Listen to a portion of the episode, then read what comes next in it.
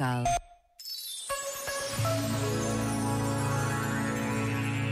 Perante a dimensão de uma tragédia como foi e é a guerra na Ucrânia, sentimos-nos muitas vezes mais distantes e o impulso de ajudar vai diminuindo quase naturalmente.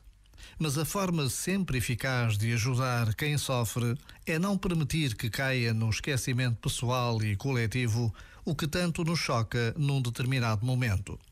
A sobrevivência de tantos homens, mulheres e crianças não pode ser uma página virada perante a pressão mediática do dia a dia.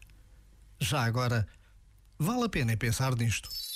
Este momento está disponível em podcast no site e na app.